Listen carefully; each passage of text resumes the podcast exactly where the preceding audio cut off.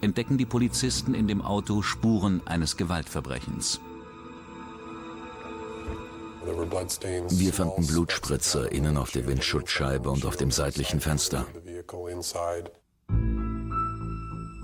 Diese Punkte markieren die Blutflecken im Auto. Die Ermittler stellen fest, dass es Blutspritzer mit einer mittleren Aufprallgeschwindigkeit sind. Diese entstehen, wenn zum Beispiel jemand mit einer Faust geschlagen wird.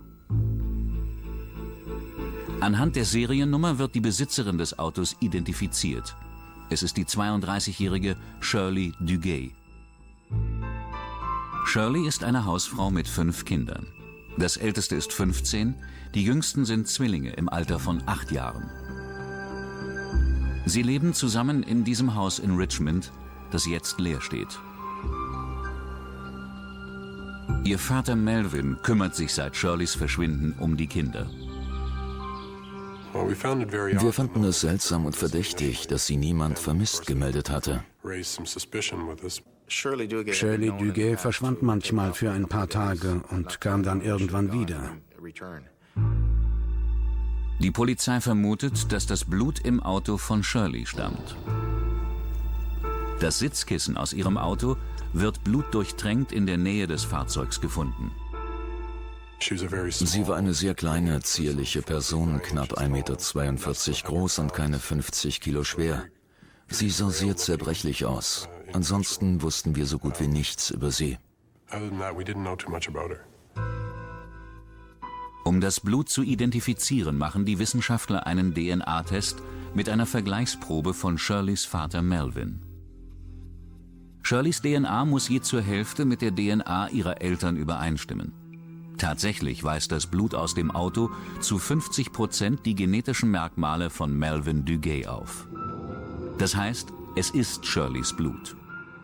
Die Wissenschaftler finden in dem Auto jedoch auch Blut, das offensichtlich nicht von Shirley Duguay stammt. Stammt dieses Blut von einem anderen Opfer? Oder ist es vielleicht das Blut des Mörders? Um das Verschwinden von Shirley aufzuklären, leitet die kanadische Polizei eine der umfangreichsten Untersuchungen in der Geschichte von Prince Edward Island ein.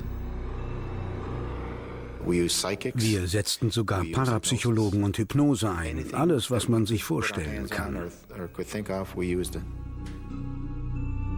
Mit ungewöhnlichen Ergebnissen. Der Parapsychologe sagte uns, dass sie an einer flachen Stelle in der Nähe von Wasser oder Kiefern begraben wäre. Aber wo sollten wir mit der Suche anfangen?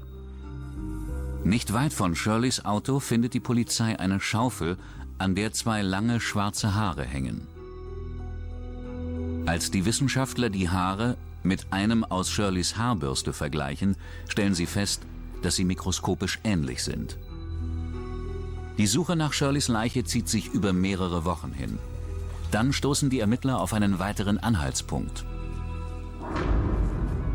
15 Meilen vom Auto entfernt findet die Polizei eine Plastiktüte, in der ein paar Sportschuhe und eine blutbefleckte Lederjacke sind. Die Blutflecken auf der Lederjacke stimmen mit Shirley Dugays DNA-Profil überein. Doch es ist eine Herrenjacke, viel zu groß für Shirley. Die Polizei fragt Melvin Duguay, wer seiner Tochter etwas antun könnte. Seine Antwort ist erstaunlich. Ich hätte ihn umgebracht. Ich hätte diesen Kerl umgebracht. Er meint Shirleys Ehemann, Doug Beamish. Er arbeitet bei einem Abbruchunternehmen und hat sich vor 18 Monaten von Shirley getrennt. Ich glaube, ich hätte eine gute Tat vollbracht, wenn ich ihn erschossen hätte. Denn dann würde sie heute noch leben. Ich wäre zwar ins Gefängnis gekommen, aber sie wäre noch am Leben. Die Polizei findet heraus, dass Beamish Shirley im Laufe ihrer 15-jährigen Beziehung körperlich misshandelt hat. Jede Frau, die von ihrem Mann oder Freund missbraucht und am Ende umgebracht wird, macht denselben Fehler. Uh, Die Leute raten ihnen nicht, mit diesen Männern auszugehen oder zusammen zu leben, aber aus irgendeinem Grunde machen sie es doch. Während des Verhörs leugnet Beamish, etwas mit Shirleys Verschwinden zu tun zu haben. Er sagt, er wäre am Tag von Shirleys Verschwinden bei der Arbeit gewesen. Die Ermittler fragen ihn auch nach seiner Schuhgröße. Nein. Er sagt neun. Die Größe, die auch die Sportschuhe haben, die zusammen mit der blutigen Lederjacke gefunden wurden. Aufgabe der Ermittler ist es nun herauszufinden, ob Doug Beamish die Sportschuhe getragen hat. Dafür wenden sie sich an einen Fußabdruckspezialisten. Mit Hilfe von Fußabdrücken können Experten Rückschlüsse auf das individuelle Tragemuster von Schuhen ziehen. Sehr entscheidend kann es sein, dass man dadurch jetzt den Täter, der diesen Schuh getragen hat, identifizieren kann. Anhand von Abnutzungserscheinungen oder Fehlverhalten der Gangart. Dadurch entstehen ja bei dem Original, Original Schuhsohlenabdruck im Profil äh, individuelle Merkmale, die man mit diesem mit der Spur, die man gesichert hat, vergleichen kann. Jeder Mensch hinterlässt beim Gehen bestimmte Merkmale, abhängig von Schuhgröße, Form und Fußbewegung. Individuelle Merkmale am Schuh, eine Schuhsohle, kommen einmal durch die Abnutzungserscheinungen vor, dann durch die Gangart, Fehlverhalten beim Gehen, dass man also rechts mehr auftritt oder nach innen geht, dass man mit der Zehe, mit dem Vorderfuß aufkommt oder mit der Ferse auch schlürfendes Gehen. Das macht sich alles bemerkbar oder sichtbar auf dem Originalschuh, den man dann jetzt wieder vergleichen kann mit der Spur. Die Polizei macht einen Abdruck von Beamish Füßen. Sie werden in eine Gussform aus Styropor gestellt, in die dann Gips gegossen wird. Der erhärtete Gipsabdruck kann mit dem Tragemuster von Schuhen verglichen werden. Eine Computerdarstellung zeigt, wie so ein Tragemuster entsteht. Die verschiedenen Farben kennzeichnen den unterschiedlich starken Druck, den die einzelnen Fußbereiche beim Gehen im Schuh ausüben. Es entstehen sogenannte Druckpunkte, die bei jedem Menschen anders sind. Mr. Beamishs Zehen sind überdehnt. Sie biegen sich nach vorne an den Spitzen nach oben und seine Nägel reiben das Innenfutter des Schuhs ab. Und Beamishs Füße sind nach innen gedreht. Als Dr. Battles die Sportschuhe aufschneidet, entdeckt er das Tragemuster eines nach innen gedrehten Fußes und sieht abgeriebene Stellen an der Schuhspitze, wie sie nach oben gedehnte Zehen erzeugen. Nach der Untersuchung der Sportschuhe war ich davon überzeugt, dass Mr. Beamish diese Schuhe getragen hat. Aber Doug Beamish bestreitet, dass die Schuhe und die gefundene Lederjacke ihm gehören.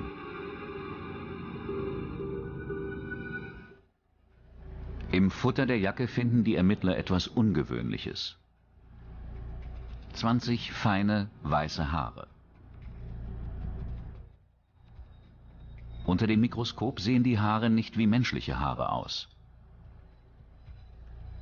Menschliche Haare haben ein dünnes Haarmark, das sich wie ein Strang durch das Haar zieht. Diese Haare haben jedoch ein dickes Mark. Das bedeutet, dass es tierische Haare sind. Aber von welchem Tier stammen sie? Roger Savoy glaubt es zu wissen. Der Ermittler erinnert sich an eine Beobachtung, die er während des Verhörs im Haus von Doug Beamish gemacht hat. Savoy erinnert sich, eine Katze in Doug Beamishs Haus gesehen zu haben. Es war keine gewöhnliche Katze. Sie war vollkommen weiß und Beamish nannte sie Snowball. Savoy erinnert sich auch noch daran, dass sich die Katze während des Besuches an seinen Beinen gerieben hat. Dabei hinterließ sie viele weiße Haare auf seiner Hose, die genauso aussehen wie die Haare, die im Futter der blutigen Lederjacke gefunden wurden. Die Ermittler wollen nun herausfinden, ob es eine Möglichkeit gibt, wissenschaftlich zu beweisen, dass die Katzenhaare auf der Lederjacke von Snowball stammen.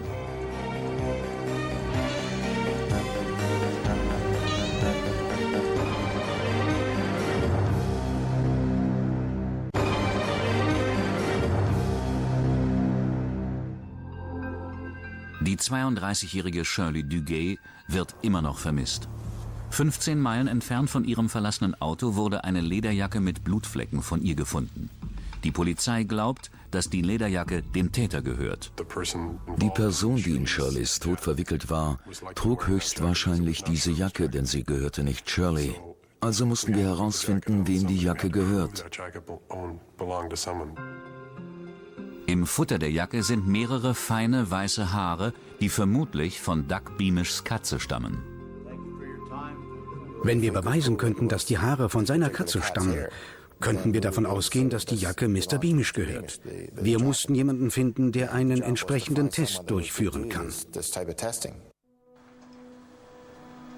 Es ist der erste Fall in der Geschichte, für den ein rechtsmedizinischer Test mit Katzenhaaren durchgeführt wird. Aufschluss über die Herkunft der Haare kann eine DNA-Analyse geben. Wenn ein Haar auf den entsprechenden Ursprung untersucht werden soll, ist zunächst einmal so, dass man sich das Haar natürlich einfach anschaut, mikroskopisch betrachtet, da schon gewisse Unterschiede zwischen Tierarten finden kann, von der Textur, vom Aufbau des Haars.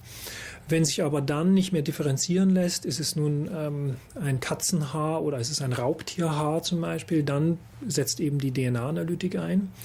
Und hier ist es so, dass man dann natürlich sehr spezifische Marker bestimmte Bereiche der DNA analysieren muss, um Tierarten zu differenzieren oder eben sogar neben der Tierart dann vielleicht auch Rassen differenzieren zu können. Der Ermittler Roger Savoy muss bei Hunderten von Wissenschaftlern nachfragen, bis er endlich den richtigen Experten für die DNA-Analyse von Katzenhaaren findet, Dr. Stephen O'Brien. Der Genetiker arbeitet am Nationalen Krebsinstitut der Vereinigten Staaten und untersucht seit Jahrzehnten die Erbkrankheiten von Katzen.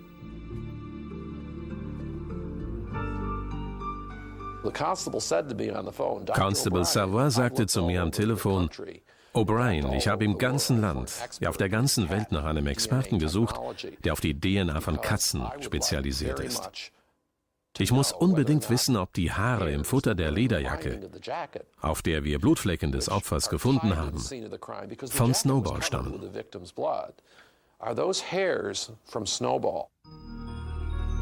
Dr. O'Brien bittet die kanadische Polizei, eine Blutprobe von Beamishs Katze zu besorgen. Das gestaltet sich schwieriger als erwartet, denn Snowball ist überhaupt nicht kooperativ. Wir haben die Katze ungefähr eine halbe Stunde lang gejagt. Sie lief unter die Betten und in jedes Zimmer des Hauses. Sie wusste, dass wir sie mitnehmen wollten. Roger Savoy erzählte mir, dass er zu diesem Haus gefahren ist und dem Besitzer der Katze ihre Rechte vorgelesen hat. Ich fragte ihn, was die Katze gesagt hat, und er sagte, Miau. Ein altes Polizeisprichwort lautet, wir kriegen jeden Täter, doch in diesem Fall mussten wir sagen, wir kriegen jede Katze.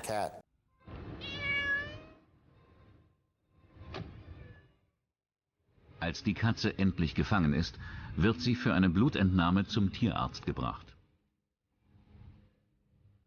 Dr. Jane Bond nimmt der Katze das Blut ab.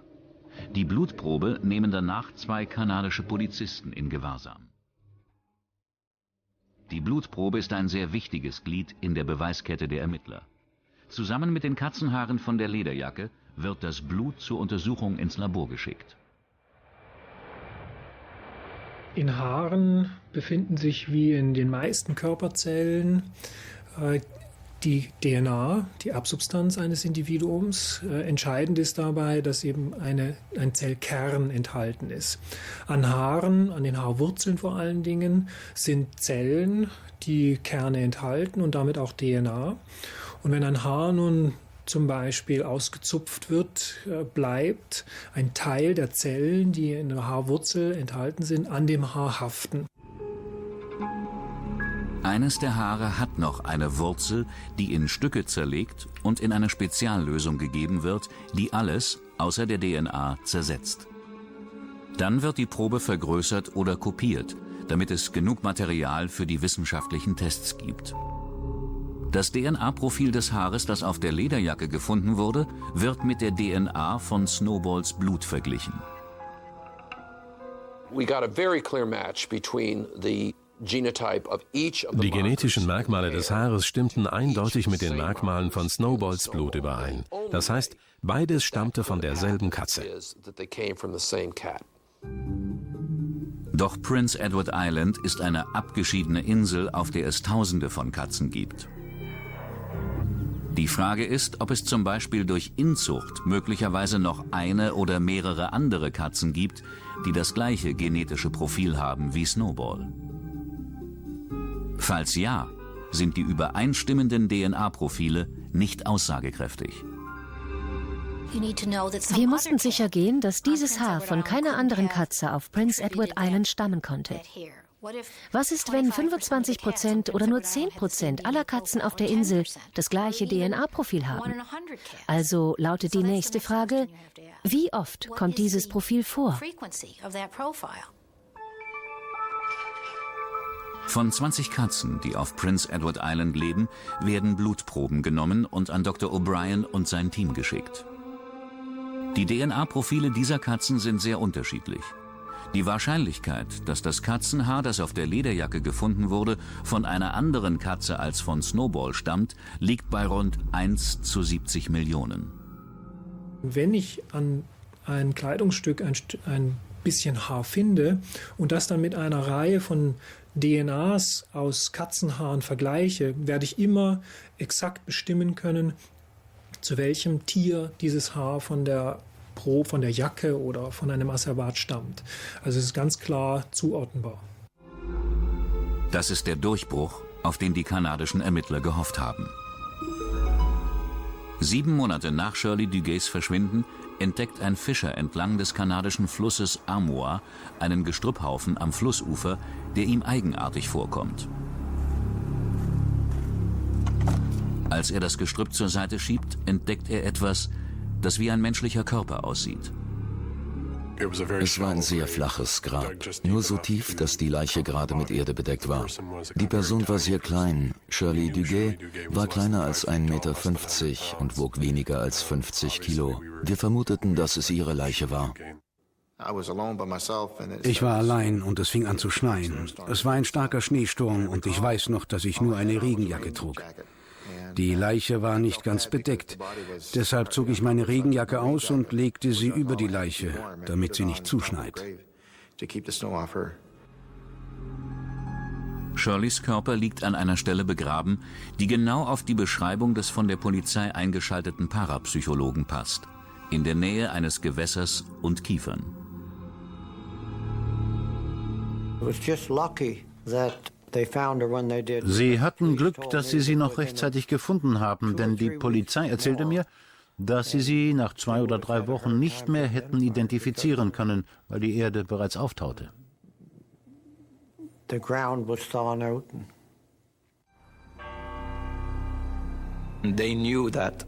Sie wussten, dass nur eine geringe Hoffnung bestand, sie lebendig zu finden. Als sie dann gefunden wurde, waren sie auf eine Art erleichtert.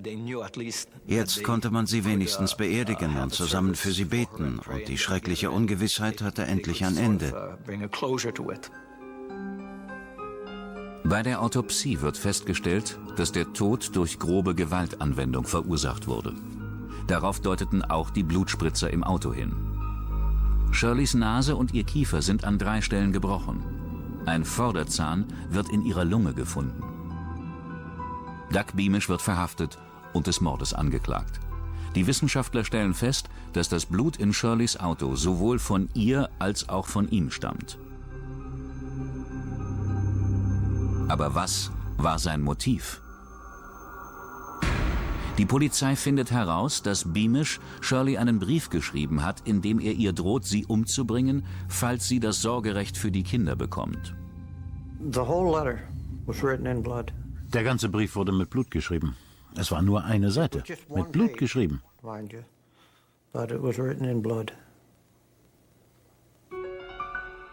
Zwar leugnet Beamish, dass die Lederjacke mit Shirleys Blutflecken ihm gehört, doch die Polizei findet ein Foto, das einen Tag vor dem Verschwinden von Shirley gemacht wurde.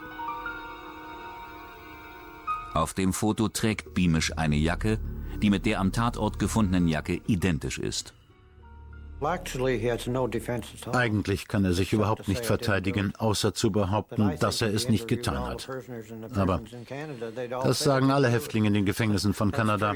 Sie haben immer jemanden, dem sie die Schuld für ihr Verbrechen zuschieben. Kein Verbrecher würde vor Gericht sagen, Herr Richter, ich habe es getan.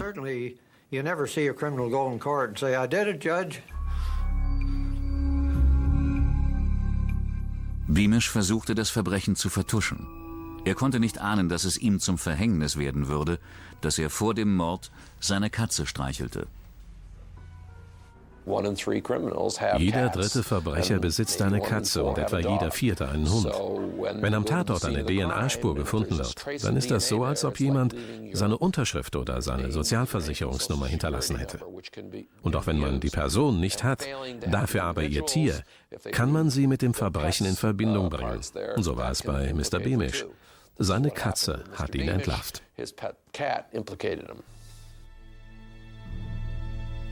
Doug Beamish wird vor Gericht wegen Mordes an Shirley Duguay zu 18 Jahren Gefängnis verurteilt.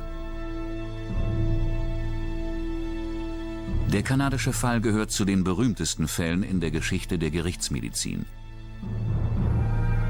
Es ist das erste Mal, dass ein Mörder mit Hilfe der DNA eines Tieres überführt und verurteilt wird.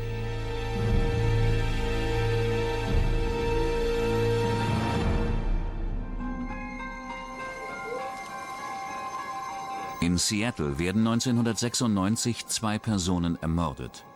Die Polizei hofft, dass der schwer verletzte Hund des Paares ihnen helfen kann, den Mord an seinen beiden Besitzern aufzuklären.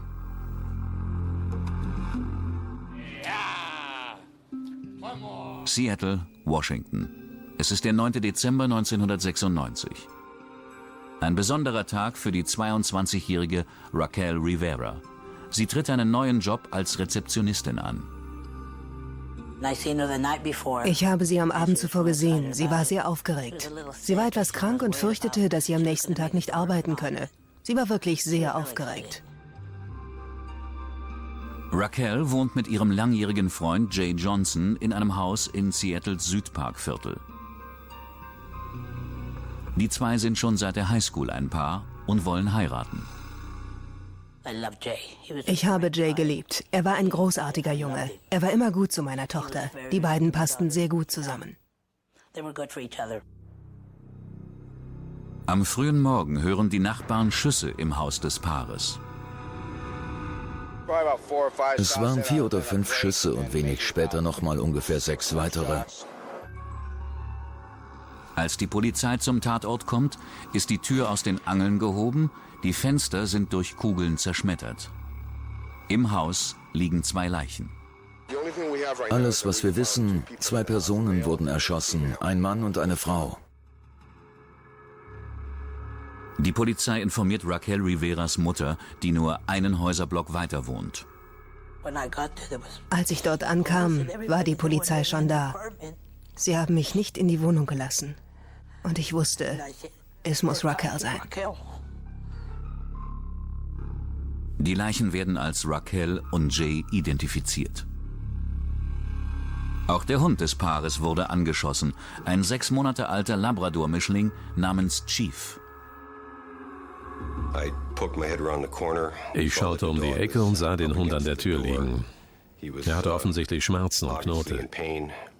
Uh, Die ganze Tür war mit seinem Blut verschmiert. Ich sagte, lass uns ihn hier rausschaffen. Besorgt einen Tierarzt und bringt den Hund hier raus. Wir hatten noch keinen Fall, in dem ein Hund so ernsthaft durch einen Schuss verletzt worden war. Eine Kugel hatte ihn mitten ins Gesicht getroffen und war durch die Schnauze eingedrungen.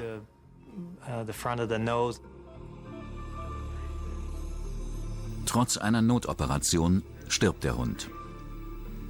Es wird eine Autopsie durchgeführt, die enthüllt, dass der Hund zwei Schüsse abbekommen hat. Einen Schuss in seine Schulter und eine tödliche Kugel in seine Schnauze.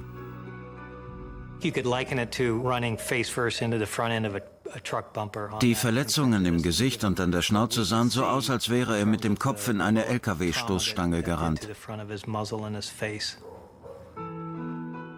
Die Spuren am Tatort deuten darauf hin, dass der Mörder im Haus nach etwas gesucht hat. Sie hatten die Vitrinen und Schubladen durchwühlt und das Bett umgeworfen. Es war klar, dass die Täter etwas Bestimmtes gesucht haben. Sie wollten nicht nur das Leben der Zeugen auslöschen, sie waren hinter irgendetwas her. Es war kein vorsichtiger Überfall, sondern eher ein Blitzangriff. Sie sind eingedrungen und haben auf den Hund und seine Besitzer geschossen. Mr. Johnson wurde mehrmals in die Beine geschossen, was vermuten lässt, dass sie vorher versucht haben, Informationen aus ihm herauszuholen. Die Morde ähneln einer Hinrichtung. Doch niemand weiß, wer die Tat verübt haben könnte, denn es ist nicht bekannt, dass das Pärchen Feinde hatte. Einzige Anhaltspunkte sind ein verschmierter Fußabdruck im Hauseingang und ein paar Patronenhülsen. Es gibt Blutspuren an den Wänden, auf dem Boden und an der Innenseite der Tür. Dann erfährt die Polizei, dass ein 15-jähriger Junge, der auf der anderen Straßenseite wohnt, die Schießerei beobachtet hat. Er hat sie als Samoaner beschrieben. Es waren sehr große, schwarz gekleidete Männer, von denen einer ein Tuch um den Kopf gebunden hatte. Der Junge sagt, zwei Männer hätten die Eingangstür eingetreten, auf den Hund geschossen und wären dann in das Haus gegangen. Der Zeuge konnte sie danach nicht mehr sehen, doch er hörte die Schüsse. Er sah den Hund, er hörte zwei Schüsse und danach, wie der Hund bellte, dann jaulte und schließlich schrie.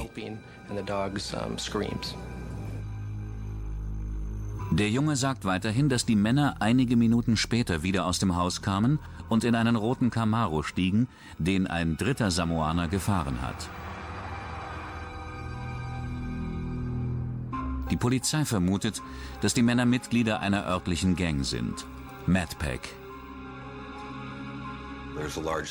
In Seattle gibt es eine große samoanische Gemeinde, die gesetzestreu und fleißig ist. Doch in jeder Gruppe gibt es kriminelle Elemente und Madpack vereinte viele dieser Kriminellen. Sie waren eine der schlimmsten Gangs. Erst drei Tage zuvor gab es eine ähnliche Schießerei in Chinatown von Seattle. Das Opfer Johnny Page überlebte den Angriff. Es war ein Samoaner in einem roten Auto, ein sehr großer Mann. Die Patronenhülsen von der Chinatown-Schießerei werden mit denen aus Jays und Raquels Wohnung verglichen. Sie sind identisch. Die Polizei durchkämmt nun die ganze Stadt nach Samoanern, die einen roten Camaro fahren. Sie muss nicht lange suchen. An dem Nachmittag nach der Ermordung von Jay und Raquel bemerkt die Polizei einen roten Camaro, der langsam am Tatort entlangfährt. Es ist nicht ungewöhnlich, dass ein Verdächtiger zum Ort des Verbrechens zurückkehrt und sich dort umschaut. Das alte Zurück zum Tatort-Klischee bewahrheitet sich eben manchmal. Der Fahrer des roten Camaro ist Charles Nico, ein bekanntes Mitglied der Madpack Gang.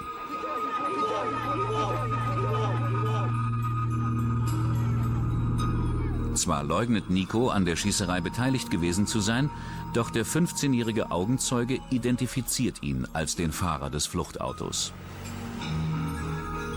Erst als man ihm mit der Todesstrafe droht, erzählt Nico der Polizei, was geschehen ist. Er sagt, es wäre um Drogen gegangen. Die Madpack Gang hätte erfahren, dass Jay und Raquel Kokain in ihrem Haus haben, das sie sich holen wollten. Doch das Paar hätte bestritten, Kokain zu haben. Daraufhin fingen die Männer an zu schießen. Nico identifiziert die beiden Schützen als den 22-jährigen Kenneth Lieluelae Lee, dessen Spitzname Sabo Claus ist, und den 24-jährigen George Tui Ilefono, auch Scooby genannt. Beide stehen weit oben in der Rangordnung der Madpack Gang.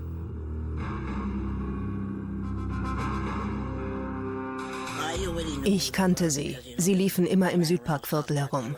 Es waren Schläger, die ständig jemanden verprügelten. Beide Männer leugnen, etwas mit der Schießerei zu tun zu haben. Die Polizei durchsucht ihre Wohnungen, doch sie findet keine Waffe. Der verschmierte Fußabdruck an der Eingangstür passt zu keinem der Verdächtigen.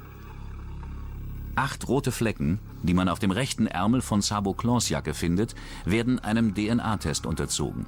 Aber es ist nicht das Blut der Opfer. Das Ergebnis war, dass es keine menschlichen Blutflecken sind, da sie keine menschlichen Gene beinhalteten. Das verwirrte die Wissenschaftler. Was ging hier vor? Auch die Ermittler sind sich nicht sicher, was das zu bedeuten hat. Es gibt zwar zwei Verdächtige, aber bislang hat man keine Beweise, die die Verdächtigen mit der Tat in Zusammenhang bringen.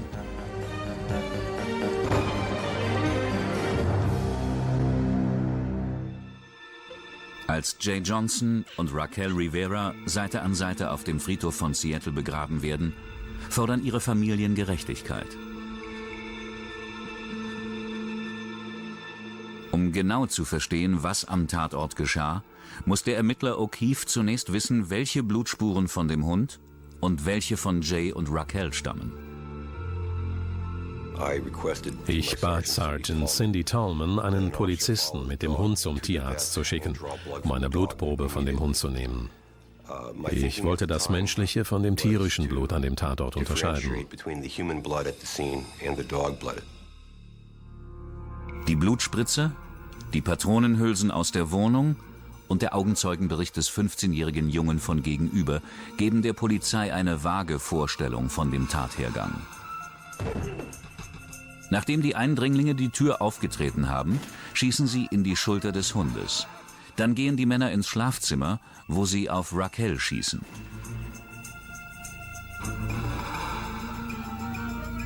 Sie nehmen Jay mit in ein Nebenzimmer. Dort schießen sie ihm ins Bein und verlangen die Herausgabe des Kokains. Einer der Männer verlässt das Zimmer, um nochmal auf Raquel zu schießen. Als Jay sagt, dass sie keine Drogen besitzen, töten sie ihn. Trotz seiner Schulterwunde versucht der Hund, seine Besitzer zu schützen. Er rennt ins Schlafzimmer, um die Mörder anzugreifen.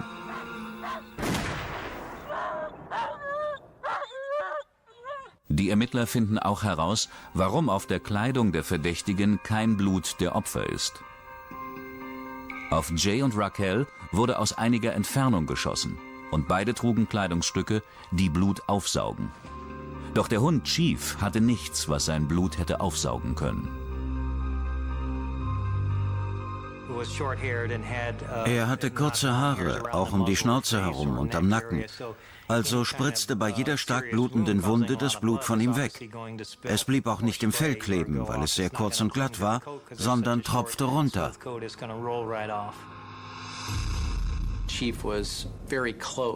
Chief stand sehr nah beim Täter, als er in die Schnauze getroffen wurde. Die Polizei hat nun eine mögliche Erklärung für die geheimnisvollen roten Flecken auf dem rechten Ärmel von Sabo Claus Jacke. Detective O'Keefe und ich beschlossen herauszufinden, ob die Flecken von einem nichtmenschlichen Wesen, sprich von einem Hund, stammen. Wir mussten nun ein Labor finden, das Tests mit nichtmenschlicher DNA durchführt. Auch da geht man wieder ganz einfach molekular biologisch vor. Man würde also aus den äh, Spritzern die DNA extrahieren und nun mit Markern analysieren, die spezifisch für den Mensch sind oder spezifisch für den Hund sind. Und damit lässt sich dann genau herausfinden, welcher der Spritzer nun welchem Individuum oder welcher Art zuzuordnen ist. Das Labor von Dr. Joy Helverson in Kalifornien ist darauf spezialisiert, die Herkunft von wertvollen Rasse- und Schauhunden zu untersuchen. Meisterklasse-Hunde sind Tausende von Dollar wert. Und wo viel Geld ist, gibt es auch oft Betrug. Betrügerische Züchter versuchen Geld mit sogenannten Streuwürfen zu machen. Sie mischen Welpen von zweitklassigem Rang unter einen Wurf von Meisterklasse-Hunden und verkaufen sie zu überhöhten Preisen. Kluge Käufer lassen heutzutage das DNA-Profil ihres neuen Hundes untersuchen, um sicherzugehen, dass er eine erstklassige Herkunft hat. Die DNA eines Hundes ist genauso wie die DNA eines Menschen. Der einzige Unterschied ist, dass der menschliche DNA-Strang andere Marker hat. Doch die chemischen Eigenschaften und Reaktionen bei den Untersuchungen sind gleich.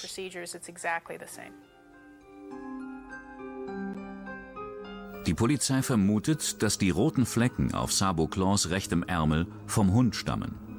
Dr. Helverson schneidet ein Stück von dem befleckten Ärmel aus und führt einen DNA-Test durch.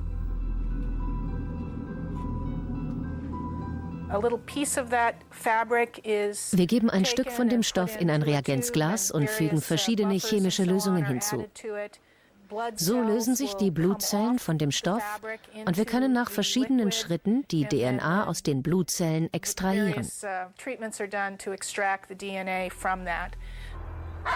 Die Tests bestätigen, dass die Blutflecken von einem Hund stammen. Doch ist es das Blut von Chief?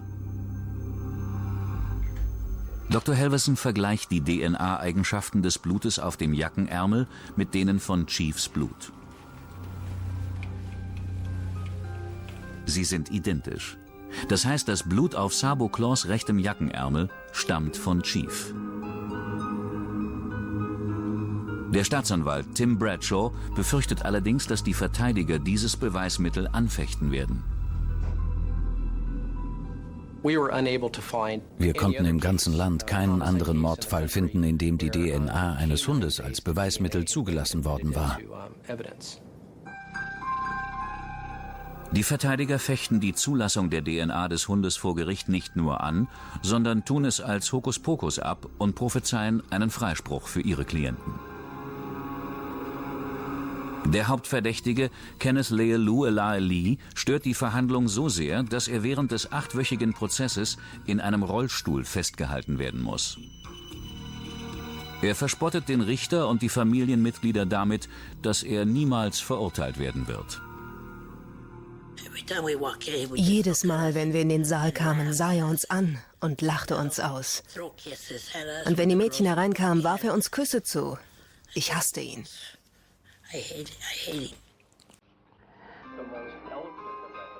Die Staatsanwälte präsentieren auf der Basis der DNA-Beweise ihre Theorie des Tathergangs. Als die Verdächtigen die Haustür von Jay und Raquel eintreten, kommt sofort der Hund angelaufen. Um ihn abzuwehren, schießen sie ihm in die Schulter. Dann gehen sie ins Schlafzimmer von Jay und Raquel.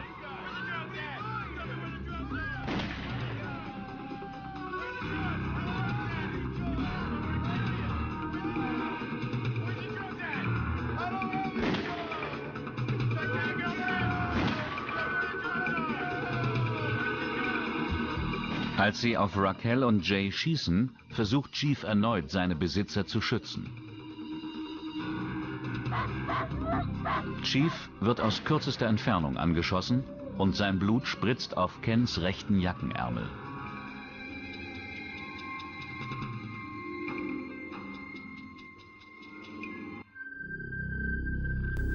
Als dem Richter das DNA-Beweismaterial präsentiert wird, das Kens Jacke mit dem Hund in Verbindung bringt, legt er fest, dass die tierische DNA als rechtskräftiges Beweismittel zugelassen wird. Die Tests, die man bei der Analyse von Hunde- oder menschlicher DNA einsetzt, sind völlig identisch. Die Techniken, die man dazu verwendet, sind völlig identisch. Der einzige Unterschied, den man eben hat, ist, dass man Marker und äh, DNA-Sonden verwendet, die für die Tierart dann spezifisch sind. Das heißt, Marker, die beim Hund eben funktionieren, werden nicht beim Menschen funktionieren und andersherum. Und damit lässt sich eben genau dann differenzieren, ist es Hunde-DNA oder ist es menschliche DNA. Es ist das erste Mal in den USA, dass Hunde-DNA als Beweismittel in einem Mordfall dient. Kenneth Leeluelaheli tritt in den Zeugenstand und sagt, er hätte eine Erklärung dafür, wie das Blut des Hundes auf seine Jacke gekommen ist. Er erzählte den Geschworenen, dass er ein paar Tage vor den Morden nachts in einem Tanzclub in Tacoma war und dort eine Schlägerei mit einem anderen Mann gehabt hätte. Daher die Blutflecken. Daraufhin fragte ich ihn, ob der Mann, mit dem er gekämpft hat, ihn mit einem Hund geschlagen hätte. Er konnte es nicht wirklich erklären. Nach zwölfstündiger Beratung sprechen die Geschworenen beide Männer schuldig. Sie werden zu einer lebenslangen Haft ohne Bewährung verurteilt. Kenneth Leoluelahi lacht, als das Urteil gesprochen wird. Er kann kaum glauben, dass das Blut eines Hundes ihm zum Verhängnis wird. Es gab ein paar Wortspiele über unseren Fall und Chief. Doch das dritte Opfer, Chief, war sehr wichtig in diesem Fall und wir sind ihm und auch den Wissenschaftlern dankbar, die einen wichtigen Beitrag zur Rechtsprechung geleistet haben. Jay und Raquel hatten Chief zu ihrem Schutz gekauft. Sie ahnten nicht, dass er eines Tages sogar ihre Mörder vor Gericht bringen würde. Das einzige Opfer, das nicht sprechen konnte, hat wohl den aussagekräftigsten Beweis geliefert, nämlich sein DNA-Profil, mit dem der Angeklagte Leilur Lali eindeutig mit dem Verbrechen in Verbindung gebracht wurde.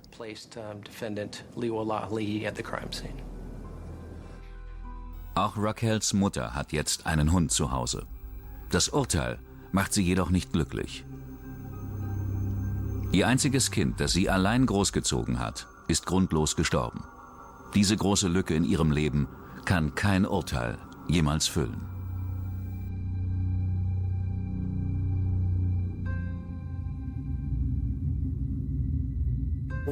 Wir standen uns so nah. Während sie heranwuchs, gab es nur uns beide. Was ich gelernt habe, ist, dass, wenn es um Lebewesen geht, es auch DNA gibt. Es gibt viele Bereiche, in denen DNA-Beweismaterial benutzt werden kann, von denen Polizisten vor zehn Jahren noch nichts wussten. Es gibt pflanzliche DNA und tierische DNA. Für jedes Haustier gibt es eine DNA-Datenbank. Und das Innenministerium hat ein Labor, in dem sie DNA-Tests mit wilden Tieren durchführen. Aus meiner Erfahrung als Haustierbesitzerin weiß ich, dass ich jetzt Haare von meinen Tieren auf meiner Kleidung finden könnte. Und wenn mich jemand entführen sollte und in den Kofferraum eines Autos legt, würden ein paar von diesen Haaren dort liegen bleiben. Eine aufgeweckte Person weiß, dass das wertvolle Beweisstücke sind. Für die Ermittler ist es wichtig, an jedem Tatort wachsam zu sein und sich zu überlegen und vorzustellen, was die Wissenschaftler aus vielem herausholen können. Bei den Fällen zeigt uns zum großen Teil die Wissenschaft, wo es lang geht. Und wir müssen auf dem Laufenden bleiben. To a large degree, science is leading the way, and we got to keep up.